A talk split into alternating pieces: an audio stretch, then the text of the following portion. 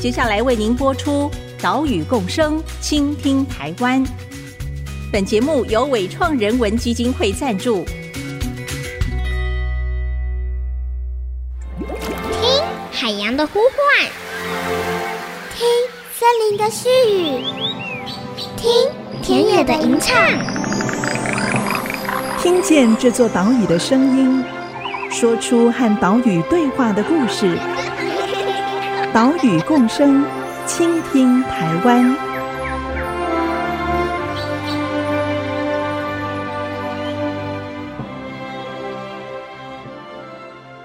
山海尊国家绿道呢，就是一条从玉山到那个出海口的一条绿道。然后它的理念就是希望家家门前都是玉山的登山口，然后鼓励大家多出来运动，然后也可以出来学习，多认识一些植物。Hello，大家好，你收听的是 IC 之音 FM 九七点五，岛屿共生，倾听台湾，我是袁长杰。我们的节目是在每个礼拜三上午七点半首播，除了频道之外，也会把节目上传到 Apple Podcast、Google Podcast 以及 Spotify。如果你是使用这些平台聆听的话，请记得按一下订阅，收听更方便哦。刚刚我们听到的是小台江河流读书会的水手，也就是学生吴婉琪，他介绍山海圳国家绿道。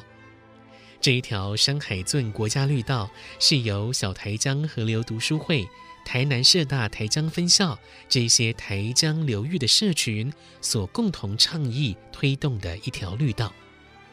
这条绿道从台江国家公园的四草开始。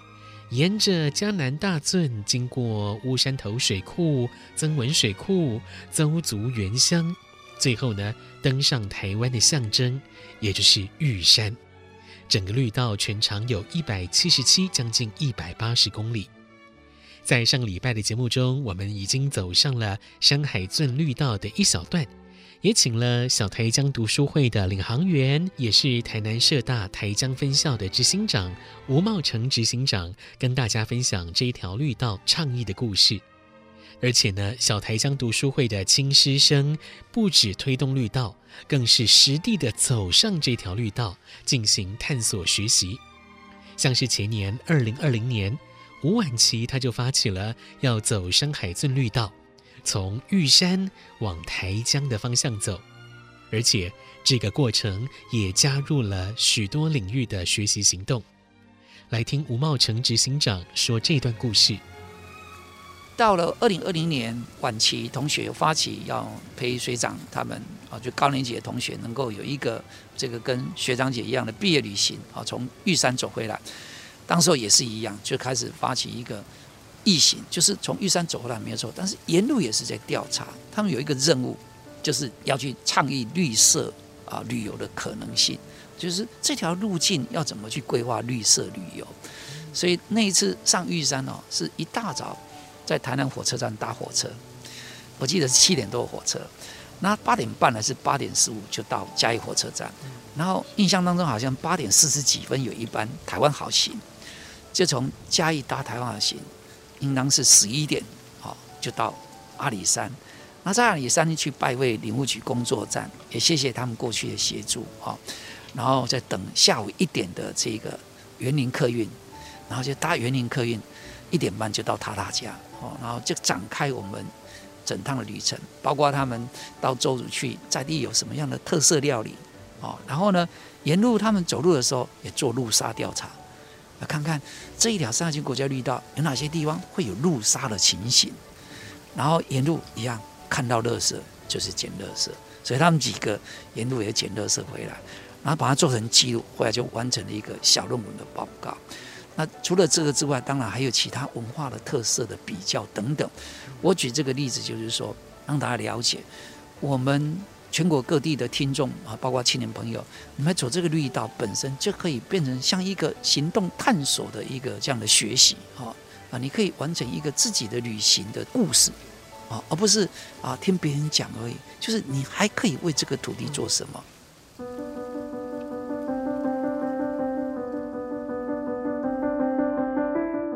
二零二零年八月十一号。小台江读书会的水手们展开了山海圳毕业之旅。他们花了六天时间，从塔塔加安布回到台江。这一路上，不止观察了动植物，进行陆沙调查，同时呢，也捡垃圾，守护山林。我们问婉琪，这一趟行程当中，他对什么事物印象最深刻呢？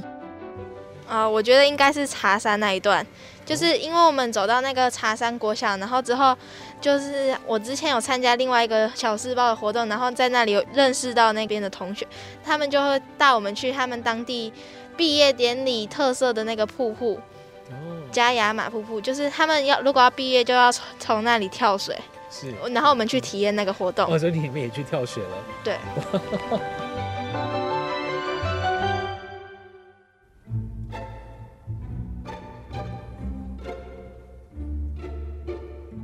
沿着山海圳与台江流域，小水手们展开了非常落地的学习，像是水手张成熙，他最喜欢的活动——青春夜行。青春夜行，我们就是全程用走路的走到出海口之后，绕台江一圈，中间会在安定国小那边夜宿。青春夜行是二零一零年开始举办的活动。每年在暑假第一个礼拜，以走路的方式，沿着嘉南大圳，渡过四草湖，往北边走北汕尾海岸线，走到鹿耳门，再沿着曾文溪古河道一路走到安定国小来过夜。清晨呢，再一路走回到台江，好，也只是绕着台江内海走一圈，全程大概是三十三公里。因为是一个跨夜的活动，所以呢，会有一段路是走在夜晚的海岸上，这也是张晨曦最难忘的经验了。青春夜行，它在晚上的时候，我们都会经过沙滩，然后在进沙滩之前，我们就是会先到海巡署那边休息、吃东西、吃一些小点心，因为我们晚餐是在鹿耳门吃啊，是是。然后吃完那些小点心之后，我们就是会走沙滩，然后因为那时候刚好。不知道是涨潮还是怎样，就是浪都很大，然后鞋子就很容易湿掉。然后因为是晚上走，它不像白天，白天太阳就很大，然后晚上就很凉。然后它旁边又有防风林，又可以听到蝉的叫声。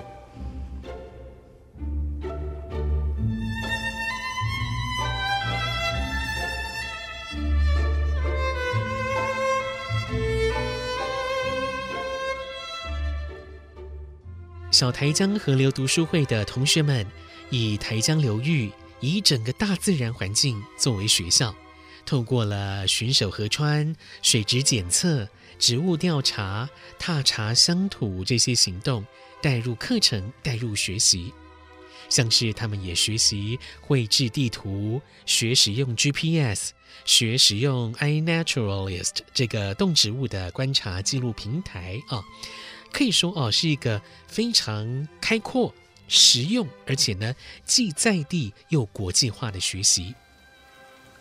我举一个案例啊，这也都是小朋友，因为我们每一年都会做台江流域专题研究。好，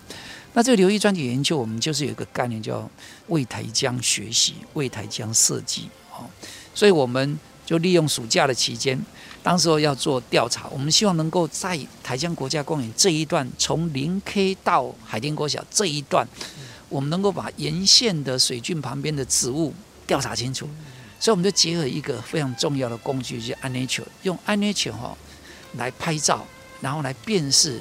啊它是什么植物，不只是说他知道它是什么植物，我们数数量。大家就这样开始数，那这一段他们就发现，在这一段里面的红树林总共有四种，哦，然后发现红树林分布的地点越往西跟越往东物种是不一样。他们要画成一个生态地图，然后呢，因为我们夏天的时候很热，所以他们跟家长讲说七八点好不好？他们说不要早一点，六点一做才知道说，其实六点到七点一个小时也没办法做多少，所以有的变五点半，那还遇到下雨，很奇怪，平常不做调查没有下雨，要做调查就下雨，那下雨想说就回去了，可是又觉得回去之后一天一天过，哦，不是办法，所以。最后，其实大家是穿着雨衣在做调查。就是这样来做，所以就完成了这一段的呃生态地图。它在阿联酋的，我们开一个专案，就是台江物种调查的专案，就会有这一段的这个物种。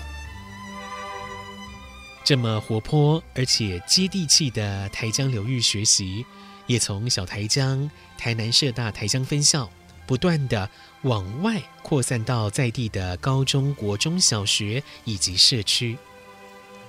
哦，我们后来也推动大庙心学，好像呃，我们社区大学台江分校就开始透过大庙心学，哦，希望能把小台江的经验变成是一个大台江，也就是说，让更多的学校是有小台江的。这样的一种我们台江流域学习的经验，所以我们也开始去协助啊，包括说我们的流域学习，有的是礼拜三下午，有的是呃利用这国中就是社团时间，有的是我们的学所升上去国中，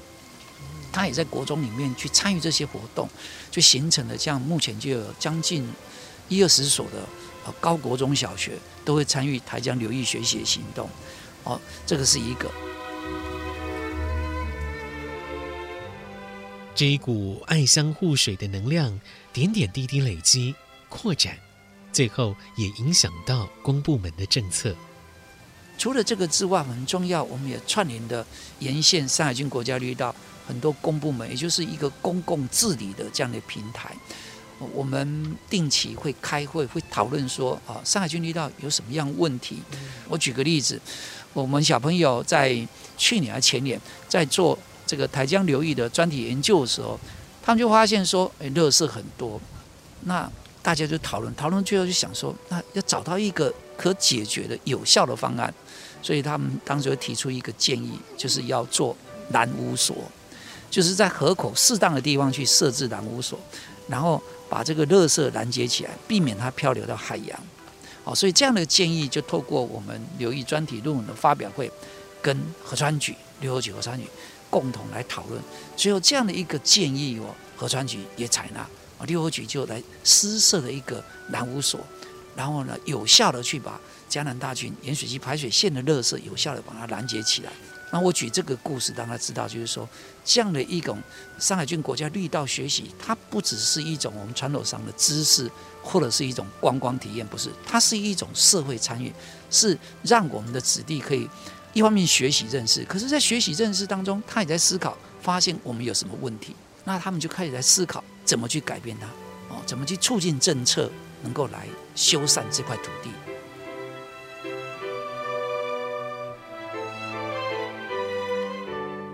除了刚刚执行长提到的蓝屋所之外，山海圳国家绿道更可以说是台湾公共治理一个精彩的实践案例。从台江河川守护运动汇聚保育环境的力量，形成一个地方的公共政策。然后呢，再从地方治理汇聚 NGO 社群跟跨部会的力量，形成国家绿道的政策。这样子由下到上，公私协力，啊，这可以说是民主社会当中一股非常重要的实践力量。各位听众朋友，每个人都有自己的家乡。事实上，我们每个人的家乡是可以相连的，是因为我们共同守护环境、守护河川，所以这样的水路哦，这样的绿道会把你我串联在一起。ICG FM 九七点五，欢迎回来，岛屿共生，倾听台湾，我是袁长杰。今天的节目带你来到台南市的安南区，走一段山海圳国家绿道。这一条绿道既是运动健身的一条路，也是文化溯源的一条路，更是公民环境守护的一条路。刚刚我们听到了小台江读书会的领航员，同时也是台南社大台江分校的执行长吴茂成。他说：“我们每个人的家乡都可以因为守护环境，彼此相连。”这样的话，也呼应到小台江在山海圳国家绿道成立之后，其他的呼吁。他们联合台江流域社群，催生出嘉南大圳国家绿道。现在台湾山海军国家绿道已经是到玉山，然后另外有一条很重要绿道就是嘉南大郡国家绿道。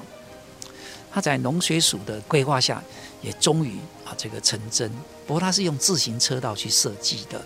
那这条嘉南大郡的国家绿道是从这个林内啊林内的八卦子轴干线一路啊就下来，就是赤桐啊虎尾土库，然后到北港，然后到新港，然后到太保，然后到南靖，然后再回到台南市的北干线、南干线，然后回到台江。那嘉南大圳国家绿道跟山海军国家绿道会在乌山头产生了连结，也就是说，我们有机会是云嘉南，就是有一个国家绿道网络。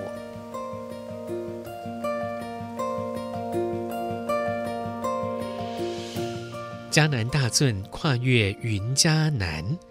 在三年前，小台江河流读书会的青师生就开始走嘉南大圳。他们从集集线的浊水车站骑单车到彰化八宝圳，跨过浊水溪就来到云林的林内，哎，接着就沿着嘉南大圳的浊干线、北干线骑单车回到台南。这一条绿道就是全国第一条沿着大圳新建的自行车道，在两千零二十年获得核定之后展开工程，现在也即将完工了。接下来还有水沙连国家绿道的倡议。我们在这样探寻网络的时候，就发现它能不能成为一个圈环形的。所以后来我们也试着，我们已经展开了，就是我们如果从塔拉加啊东埔那边下来，就可以到合社；下来到合社之后，就可以到望乡、九美哦，然后就到信义，出来就是水里。水里之后就可以从水里哈。沿着以前平埔族进入埔里的一条文化路径，就可以到投射日月潭，再从日月潭哦，沿着这个平埔族的这样的文化路径，一路就可以到埔里。那刚好我在今年去做普里的一个社区营造的一个协力的时候，我认识了普里亚冈伦。那亚冈伦的陈万玉陈主委，他有一个非常让我感动的一个理想，就是。他有个愿望，想要背着他的守护神环咒，一路从亚冈伦走路回到他们祖先在清代的时候的原来的祖籍地，就是今天的新社居地寮。他一路要走上去。那当时候我跟陈主委在聊天，他就说看看有没有什么资料可以给他参考。我就回来查一下，发现哇不得了啊！这是一条哦，当年爱永县也是这个客家人，也是平埔族人。入这个埔里很重要的文化路径，所以我回来之后，我就在想说，因为我们国家绿道目前有淡南古道跟张之西路，张之西路就到东势，那新社对面就是东势了，所以我们今年就我自己就从啊合社啦哈水里，然后到日月潭，包括在前阵子刚好陈万玉主委哈，他就是也要实现他的愿望，他就从亚岗路用走路的走到新社。刚好有那个阴影，我就陪他，陪着亚冈仑的乡亲一路呢，就从埔里走到新社居得了。那这样的过程串起来就形成一个，我们目前是叫把它定名叫做水沙连国家绿道，将来就可以在水里集集的地方，比如说我们在从水里搭了集集线火车，就可以到浊水浊水车站或到二水，那从浊水车站就可以开始骑单车，就会可以到林先生庙。啊，参拜林先生庙之后，就下来从比亚岛越过张云大桥，就会到林内，就会接上嘉南大圳国家绿道。所以未来我是呼吁我们听众朋友，大家可以共同来倡议水沙连国家绿道，呼吁行政院大家或者是客委会，大家共同把这条路径再把它营造出来。那么我们台湾在两三年就有一个机会，我们可以从北部沿着国家绿道。一路经过中台湾，一路到南台湾，形成了一个国家绿道网络。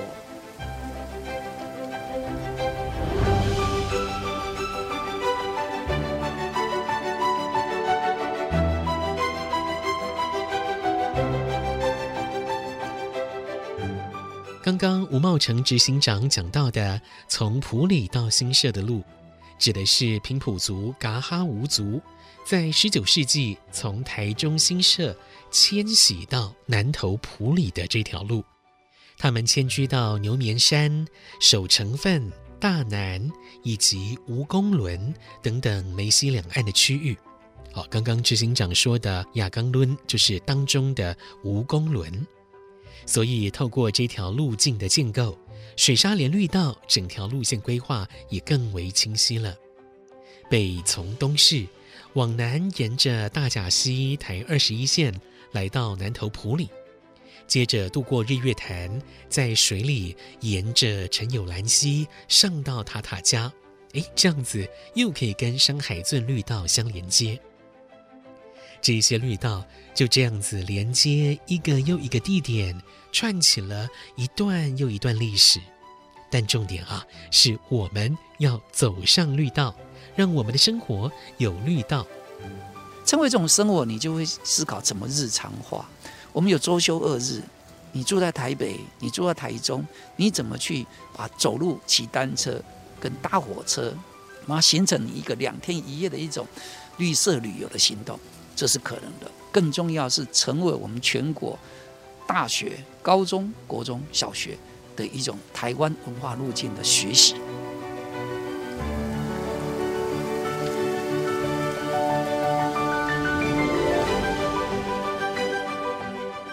走上沿着山坡攀爬的小径，走上沿着水圳蜿蜒的道路，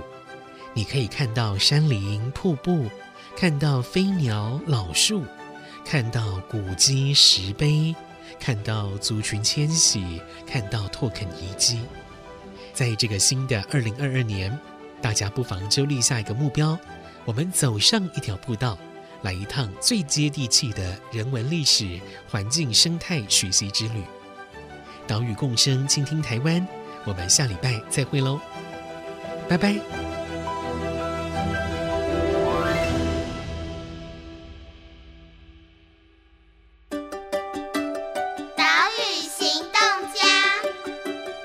是小叶江河流读书会的陈彦和。我平常在进体的时候，都看到很多垃圾，所以我希望大家出去的时候不要乱丢垃圾，并且在运动或在走路的时候。发现垃圾就可以把它随手捡起来拿去丢掉，可以让我们的生态变得更好。